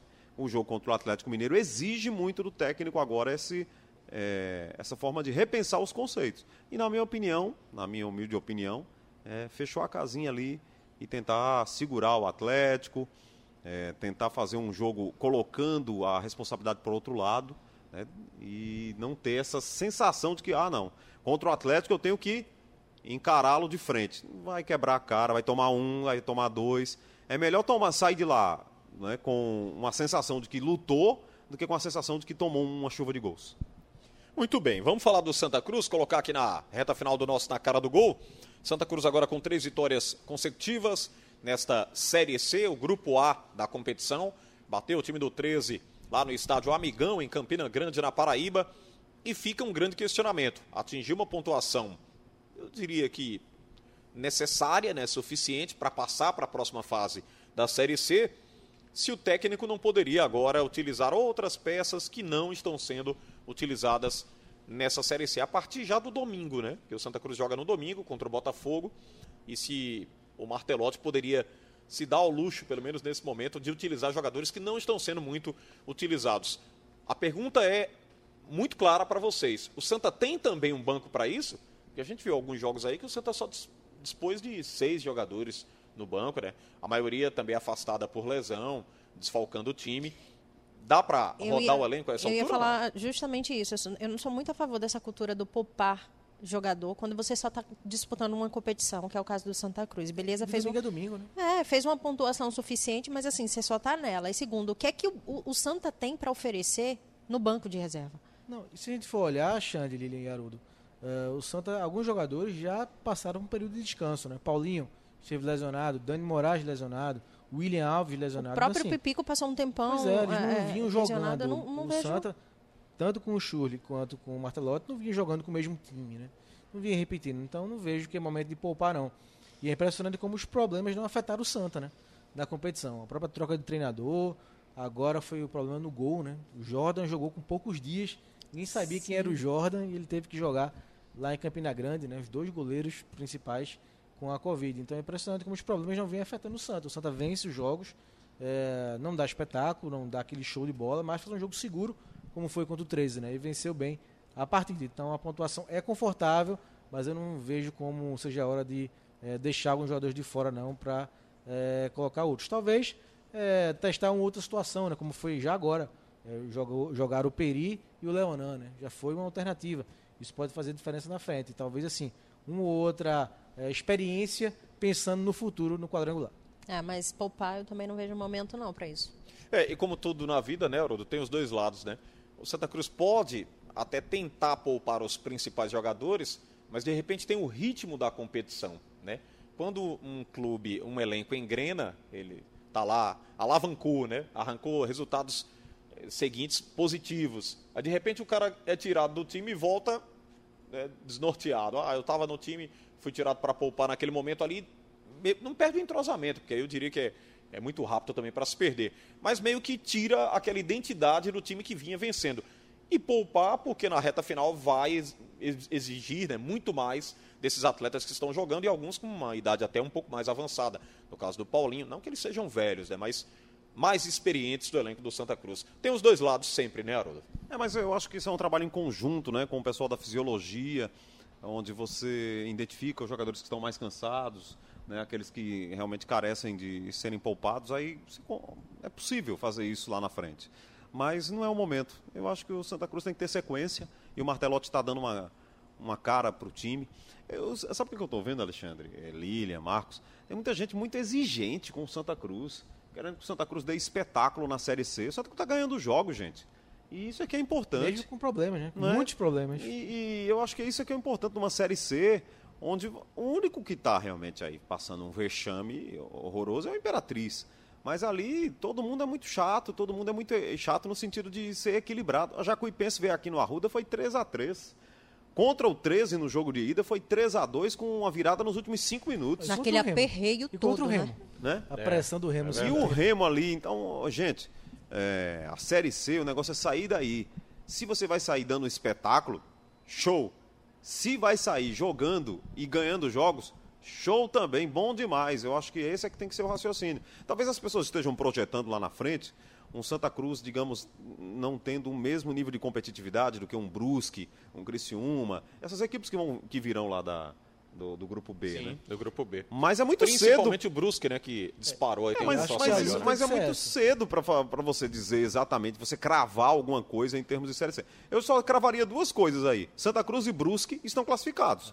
Só isso. E- mas acho em termos de tentar- futebol. Tentar né? evitar cair no grupo do Brusque, Haroldo. Não por medo, por nada não, mas é um time que vem mostrando também, Também um bom acho desempenho. interessante. É. Um bom desempenho. Senão o Santa vai passar aquele momento, né, Marcos? Vai re- reviver aquele momento que pegou o operário de Ponta Grossa, é, aí vence no Arruda, fez 1x0 o jogo da volta lá. Embora não é mais É, o agora sistema mata-mata, é um o sistema quadrangular, é mas você Mas tirando- mesmo assim, né? É, você já tira um time que vem fazendo uma grande campanha. Então, na teoria, é um pouco vai ser menos complicado, né? Pegar times que não estão fazendo uma campanha tão boa. Então, acho que é importante continuar pontuando bem para se garantir primeiro e não cair no grupo do Brusque. Não por medo, por nada, mas para evitar um time que também vem mostrando o mesmo potencial do Santa. É, o Constantino falou até, Haroldo, ele concedeu uma entrevista ao João, né? Lá no Amigão, e ele disse que a oposição, né? Que vem batendo forte, cobrando muito do Santa Cruz nessa, nessa Série C. né, falando de salários, da caminhada, porque o clube está endividado. Diz que a cobrança é muito forte da oposição, porque o Santa Cruz vive um momento político, né?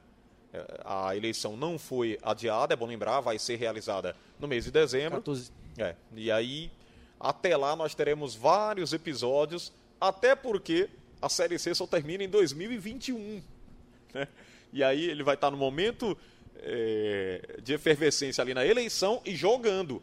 E, e, inclusive tem que administrar isso, né? fazer com que isso não reflita no elenco ali, os bastidores do clube, a questão política não reflita no que vem jogando hoje na Série C. Né? E o Marcelo Martelotti já falou sobre isso, Exato. inclusive em uma das, das coletivas dele, ele falou que não, que é, o problema político do clube se resolve extra-campo. Não, não tem que trazer para o elenco dele, ele está tentando blindar da melhor forma possível para que isso não acabe influenciando. Como não está, né? A gente vê que em resultado não tem influência nenhuma. É verdade. Eu acho assim, um clube popular como é o Santa Cruz, né, Alexandre? Você tem que permitir a pluralidade de vozes, de, de pessoas, isso aí é, é normal. É, Não pode ser um clube é, que esteja restrito ali a apenas um pequeno grupo, você tem que ter realmente muita gente participando, por isso. É, Eu diria até que a oposição é salutar, né? Sim, sim, né? Sob o ponto de vista até da, da- de você cobrar, fiscalizar sempre o melhor do clube, quando é uma, uma oposição feita também né, com De responsabilidade. forma inteligente. Mas eu acho que a gente está vivendo um momento diferente. Essa coisa da pandemia misturou tudo. Então, eu, eu temo, eu até já fiz esse comentário no rádio, Lilian.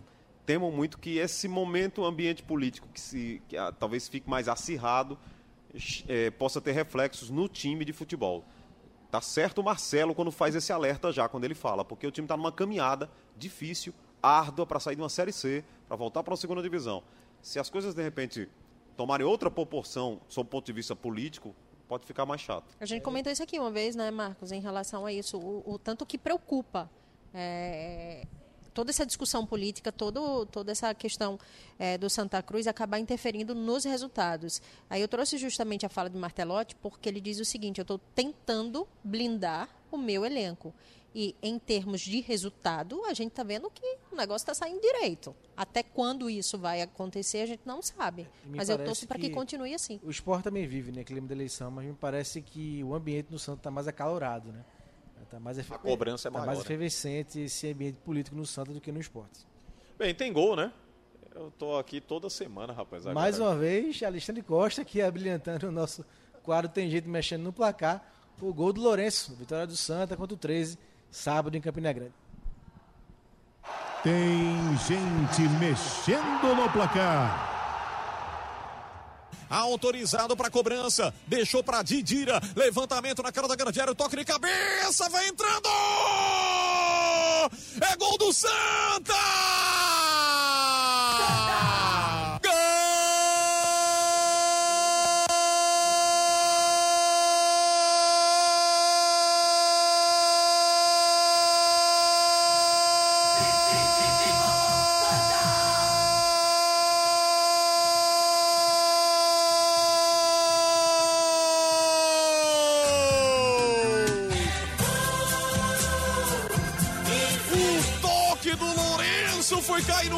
Esquerdo do goleiro Andrei. Cobrança de falta perfeita no Didira. Lançando na entrada na pequena área. Uma confusão pro cabeceio. Lourenço, meio de costas, de cabeça ou no ombro. Mas o que importa é o gol. Está aberto no estádio Amigão em Campina Grande, na Paraíba. Lourenço é o nome da fera. Cobrança de falta do Didira. Caprichando o garotão Didira na bola parada. Lourenço faz a festa para a torcida tricolor do Arruda. Aí o gol do Lourenço, rapaz, a gente tava comentando aqui nos bastidores, confuso, uma confusão. Quatro atletas vão pra bola, o Frontina atrapalha, atrapalha os zagueiros lá do, do 13, uma confusão enorme, mas Eu não o que sei valeu... como a bola entrou. O importante É. foi ter entrado, mas eu não sei como a bola entrou. E faz uma curva, enfim. Eu vou foi. plagiar os jogadores, o que importa são os três pontos, né? O que importa é que conquistou os três pontos aí. Muito importante. Bem, o nosso Pedro Alves está aqui na salinha do VAR e tem Tava as mensagens bom, do tava torcedor. tão bom sem VAR. Reta final aqui do programa. Pois não, Pedro? Tudo bom, Pedro? Tudo certo, Alexandre, um abraço para você, Lilian, Haroldo, que é um prazer estar participando de mais um programa com você, Marco Leandro também. É, o pessoal tá aqui muito enfervecido aqui no YouTube da Rádio Jornal, muitas provocações, como sempre, mas tem alguns algumas opiniões bem, bem interessantes aqui, como do Douglas Queiroz, que ele falou que o Diego Silva, o Rafael Ribeiro, Rafael Dumas, o Kevin, o Vaguinho, o Lucas Paraíba, Júnior Brites, Matheus Trindade e Dudu. Todos esses é dinheiro jogado fora no Náutico, na opinião dele, e daria para trazer dois zagueiros, dois volantes e um atacante bons com o dinheiro desses caras. É Quantos são diz. aí que ele colocou? Ele colocou tem um Diego time. Silva, só de Rafael zagueiro. Um Ribeiro, Só de zagueiro. Rafael. Dumas, Kevin, Vagninho, Lucas Paraíba, Júnior Brits, Matheus Trindade e Dudu. Nove jogadores. É, eu não sei, gente, mas também se desfazer da base toda, né? Eu acho que é- é uma culpa muito É, mas forte, né? muitos aí vieram esse ano. Também, né? Dumas, Dudu, aquilo que a gente falava aqui, né? As apostas que o Náutico fez de contratação, quase nenhuma deu certo. Isso. É verdade. No, no, Tem Face- mais, no Facebook, o Leandro Antônio falta, ele opina, né? Ele fala, ele fala assim: falta muitos jogos ainda na Série B. Se contratarem algumas peças que venham para somar, o Náutico tem muito, tem que tem como se manter ainda na Série B. É a opinião dele. Voltando pro YouTube, tem fala- falando agora sobre o esporte, o Edmilson Júlio. O esporte tem que colocar todos os jogadores dentro, dentro da barra para não levar mais, gol, mais de dois gols contra o Atlético Mineiro. Isso é, a gente voltando para aquele debate de como se precaver. Dinho do Gás, ele, ele parabeniza pelo programa, diz que tá bom demais. O Edmilson volta a opinar aqui também. Tem que jogar de igual para igual. É, não tem isso de jogar pensando em perder, porque se já vai pensando nesse, nesse já tem, vai com essa ideia de perder, é, tem que jogar de igual para igual para poder bater de frente. E sobre o Santa Cruz, o Jefferson Amorim, ele fala que não é o momento de poupar ninguém. Temos que ganhar e ficar em primeiro. Temos que sair desse martírio da Série C. É a opinião dele. Ó, o torcedor do esporte falou ali, é, não tem que jogar pensando em perder, tem que jogar de igual para igual. Não, é jogar pensando em não perder, por isso é que tem que fechar É, a casinha perder, mesmo. Não dá exatamente. para você tentar pensar jogar de igual para igual com o Atlético. O Nessa dizer situação, é é entrar já é, pensando, que já perdi o é, jogo, né? Então, mas é pensando que eu vou empatar esse jogo. O pensamento tem que ser esse. É verdade. Eu lembrei da declaração do treinador, rapaz. O cara chega pra ele e diz: Outro time aí, tecnicamente mais forte. Eles, como eu não posso botar dois goleiros, eu vou com três zagueiros, tá certo? Cara, tudo bem. Então, essa é a realidade, né? Não pode colocar dois goleiros, põe três zagueiros lá e Se fecha a começar casa. já não recuando pra bola, pra perna esquerda do pole, né, Lilian? Tá tudo certo. Meu É, Deus do céu, tá que é isso? Ah, Vamos caminhando aqui pra reta final do nosso Na Cara Não, do não Gol. existe ontem o que ele fez ontem. Não existe. Foi muita eu sorte. fiquei Verdade. Foi muita sorte a bola Eu- não ter Você viu entrado. que eu vim fofinha hoje? É, hoje você veio light, né? Lilian Light. Vamos então para a reta final trazer aqui os destaques positivos e negativos de mais um fim de semana do nosso futebol. Começando aí pelo lado bom, não é isso? Que bonito! Começar aqui pelo Haroldo. O que, é que você viu de bom aí? Destaque positivo do futebol pernambucano. No geral, o que, é que você traz aqui de positivo então do nosso futebol, Haroldo? Ah, que bonito ver o Santa Cruz abrindo quatro pontos de vantagem, liderando o seu grupo, eh, criando uma expectativa positiva, uma confiança na torcida e no grupo, porque vencer é bom. Então, o Marcelo hoje, imagina o, o discurso do Marcelo Martelotti lá com o grupo, né?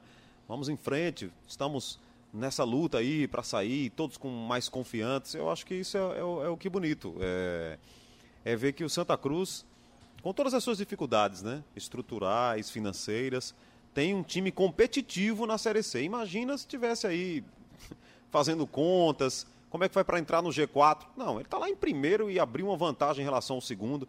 Eu acho que esse é o que bonito. Marcos Leandro.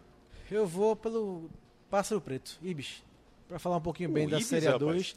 Comecei vencendo por 4 a 0 Cabense, que situação, hein? 4 a 0 do Ibis. Mas eu vou ressaltar o Ibis. A gente falou tão mal da Série A2 no começo. Então ressaltar um ponto positivo, o Ibis vencendo por 4 a 0 Embora ele não queira vencer, né? É verdade. Então, Você sabe. Ele. é, algumas pessoas no Ibis não querem que ele Não vença. querem, né? não querem. quer Há uma campanha, inclusive, para que ele volte a marco do perder. pior do mundo. Exatamente. E você, Lilian? há duas semanas eu venho falando do Santa aqui, né? Sempre meu voto tá indo pro Santa e eu continuo pela campanha do Santa Cruz. Não teve É pipico, o não teve, ganha, né? é, O não teve gol de pipico, É, mas é o tem a campanha salvando o fim de é, semana, né? A campanha do Santa Cruz eu acho que vale, Acho vale que é o muito. quarto programa que só dá Alexandre narrando o gol do Santa aqui no nosso, é, nosso quadro. Vamos trazer um gol do Haroldo aí também, né, rapaz? Do Roberto. Vamos Tá trazer a difícil, né, rapaziada. Haroldo? Tá difícil. É, com o Santa Cruz parece mais fácil, né? Vamos ver aqui na escala, Santa e Botafogo. É, domingo tá. ele tá no, no Santa Cruz e Santa Botafogo. Cruz e né? Botafogo. Arruda. Ah, é, a segunda tem. É, o Haroldo vai estar por aqui, certamente. Quer dizer, a gente quer estar por aqui também, porque o Náutico joga contra o Cruzeiro, né? Eu tô nesse jogo aí, a parte da tarde nos aflitos. Vamos ver no que vai dar. Vamos trazer agora o lado ruim do nosso futebol. Você tem os dois lados, né? Os dois lados sempre são avaliados aqui. Vamos lá. O que foi isso? Negativamente, o que é que você fala, Haroldo, do nosso futebol aí nesse fim de semana? Ah, você. Vou ser pragmático. O que foi isso, esporte? O que foi que aconteceu? Né? Depois daquele grande momento, daquelas três vitórias consecutivas, poderia estar aí, sei lá, comemorando três empates e uma vitória, ou dois empates e duas derrotas e duas vitórias, ou duas derrotas e duas vitórias. Aí não, vem de quatro derrotas. Então, é, acaba expondo demais o time, né?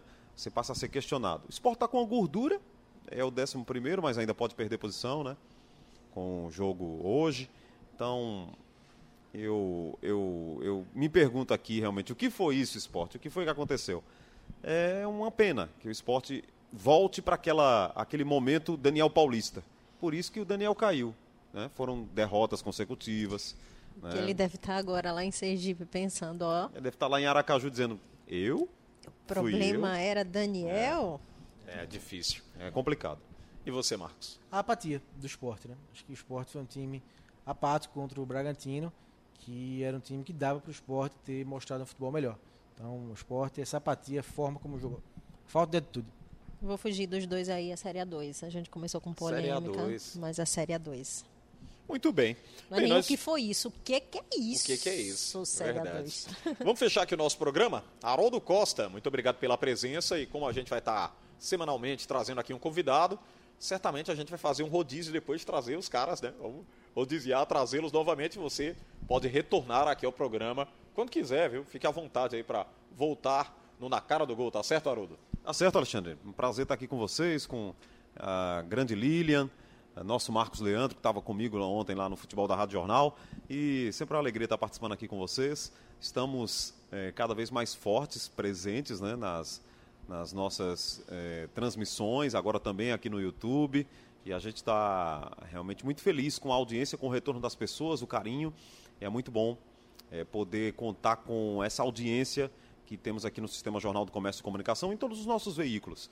É, essa, esse aqui já é um avanço, né? Aqui tem Rádio Jornal e TV Jornal, eu sou da Rádio Jornal, da TV Jornal, Lilian na TV e na rádio também, Marcos pelo pessoal do online e também do impresso, você da Rádio Jornal, então a gente tem aqui um entrosamento perfeito dos nossos veículos, fazendo, entregando um produto muito legal aqui, que é esse podcast ao vivo no YouTube. Legal, Alexandre? Muito bom, o Haroldo Costa fez com a gente o programa hoje como convidado, Marcos Leandro. A gente se encontra, né, Marcos? Isso, Xande, tem Liga do Screte, já já É. para falar um pouco de futebol internacional. Então, Haroldo, valeu, foi muito legal relembrar histórias do interior, né? Muito e tem bacana mais, viu? Se a gente parasse aqui, é, mais ou menos uns 40 minutos só de É, história, rapaz. Então, muito bacana mesmo. Obrigado também por ter deixado a Lilian mais calminha hoje. Volte sempre. Poxa vida, eu não sabia que Lilian era assim. Ela se Não, eles agitou criaram ultimamente. isso, eles criaram esse, esse perfil meu que não existe. Eles estão tentando passar, né? Pra quem É, está a culpa acompanhando da a, imprensa gente. sempre. É. A culpa da Não, imprensa. não A da existe, eu sou muito fofinha, muito calminha. Que legal. Valeu, É, valeu, Pedrinho. Eu, é, a gente, eu trabalho com ela lá diretamente na TV, né? A Sim. gente tem uma tabelinha. E mesmo nos momentos que a gente sabe que as coisas não estavam fluindo como a gente queria, ela manteve a calma lá. Ela não ficou nervosa, não. Tudo, tudo certo. Que legal. Tudo certo, nada Lilian, até a próxima. Até a próxima, Xande. Haroldo, que honra né, ter você aqui conversar com o Haroldo. É sempre um ganho pra gente muito grande. Marcos, meu parça, segura a onda, viu? De uma ótima tarde para você. Valeu, Lilian. Até segunda. Sim, até a próxima. E o nosso Pedro Alves, um abraço, Pedro. Até a próxima e que a gente tenha sempre as mensagens e o diálogo com o torcedor, essa comunicação direta com quem faz, com quem acompanha, quem nos assiste, né? Nos dá essa audiência também através do YouTube no canal da Rádio Jornal, tá certo, Pedro? Isso mesmo, um abraço, Alexandre. Queria agradecer aos nossos é, internautas que acompanharam o programa. Dizer que o programa também fica disponível como podcast. Você pode baixar no seu agregador de, de podcast favorito ou no site da Rádio Jornal, que é o radiojornal.com.br. E eu queria agradecer mais uma vez pela, pela, por estarem nos acompanhando aqui. E no próxima semana, segunda-feira, a partir das 13h15 da tarde, estaremos aqui ao vivo também no YouTube da Rádio Jornal. Muito bem, tamo junto aí, Pedrinho, de longe, né? Agora de longe. É. Que ser de longe, né? Distanciamento social. Fechando aqui o nosso Na Cara do Gol. Muito obrigado a você que esteve com a gente. Vai acompanhar também, pode baixar o podcast, como já disse o Pedro, disponibilizado como podcast no site da Rádio Jornal, nas mídias, nos canais de comunicação aqui do Sistema Jornal do Comércio e de Comunicação. Grande abraço, até a próxima. Tchau, tchau.